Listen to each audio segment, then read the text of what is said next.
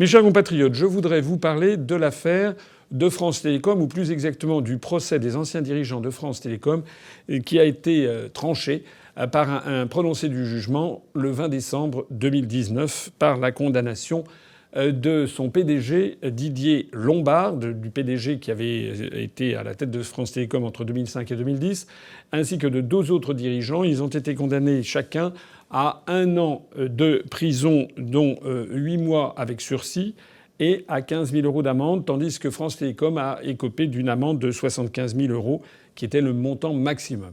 Alors il est important de revenir sur cette affaire parce qu'elle est emblématique des problèmes posés actuellement par la mondialisation. Qu'est-ce qui s'était en définitive passé? Il faut remonter l'origine de l'origine des problèmes de France Télécom et de l'épidémie de suicide qui avait eu lieu dans cette entreprise doit être recherchée par je suis désolé de le dire encore une fois, mais par les décisions de l'Union européenne. Il faut remonter au second semestre 1989 par le fait que l'Union européenne a décidé du principe de l'ouverture des télécommunications à la concurrence. Auparavant, il y avait le monopole en France des PTT, Postes et Télécommunications, donc une administration totalement euh, une administration. Après, ça avait été transformé en établissement euh, public. Mais il s'agissait maintenant d'ouvrir à la concurrence. Suite à cette décision de 1989, en 1993, la Commission européenne avait donné aux États membres de l'Union européenne cinq ans pour parvenir à une libéralisation totale des télécommunications dans le cadre de l'Union européenne.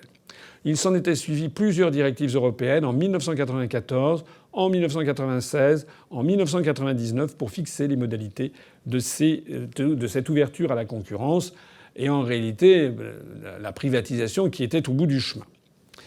En France, compte tenu de ces évolutions décidées au niveau de l'Union européenne, les PTT avaient été scindés en deux dès 1990, c'est-à-dire un an après la première décision de l'Union européenne d'aller vers le principe de la mise en concurrence.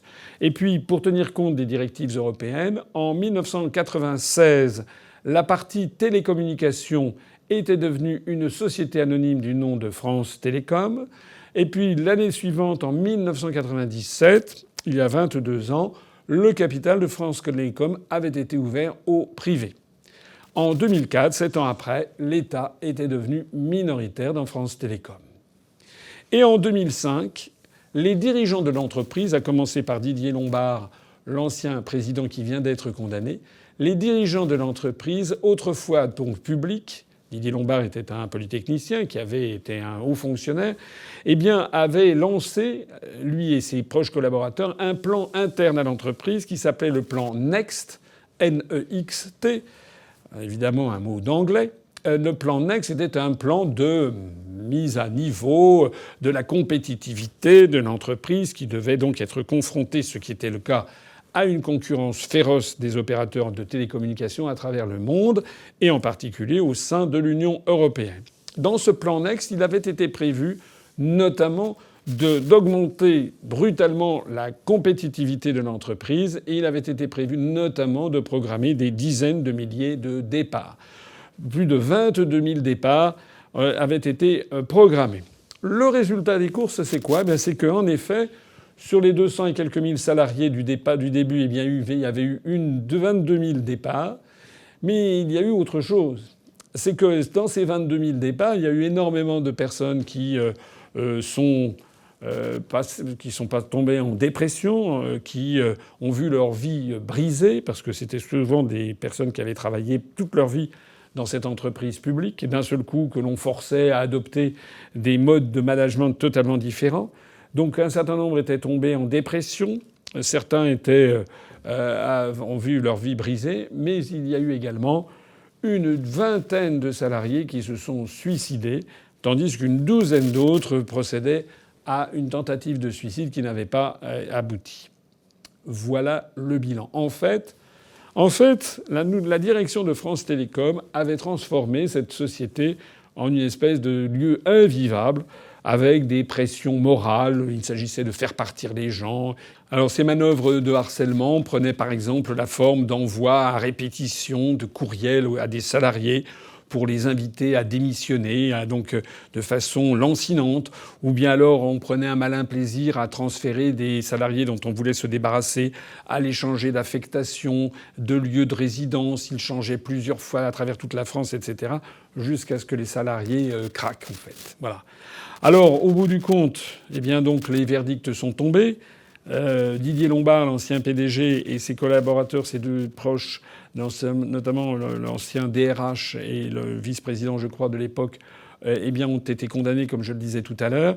Mais ça laisse un petit coup amer, cette affaire. Parce que finalement, certes, cette direction s'est rendue coupable, mais elle ne faisait finalement qu'appliquer, que de mettre en musique l'exigence déraisonnable qui émanait des dirigeants français et au-delà de notre appartenance à l'Union européenne et à la privatisation généralisée. C'est de ça qu'il s'agit.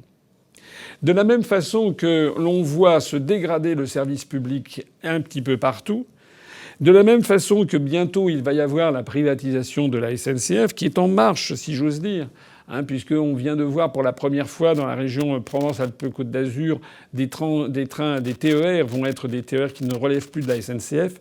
Eh bien, tout ceci provoque un changement brutal d'une culture d'entreprise pour faire régner une seule chose, la loi de l'argent, de la pression maximale sur les salariés. Avec les conséquences que l'on voit, une dégradation souvent du service, des fermetures de lignes qui ne sont jugées pas rentables, mais aussi, euh, là, on le voit par exemple pour la couverture en matière de télécommunications. Il y a les, gros clients, et puis dans les zones rurales, c'est moins rentable. Eh bien, il y a souvent une très mauvaise couverture. Et puis, évidemment, une joie de vivre perdue au travail. Les gens en parvenant quand même, plus de 20 personnes qui ont mis fin à leur jour à cause de cela.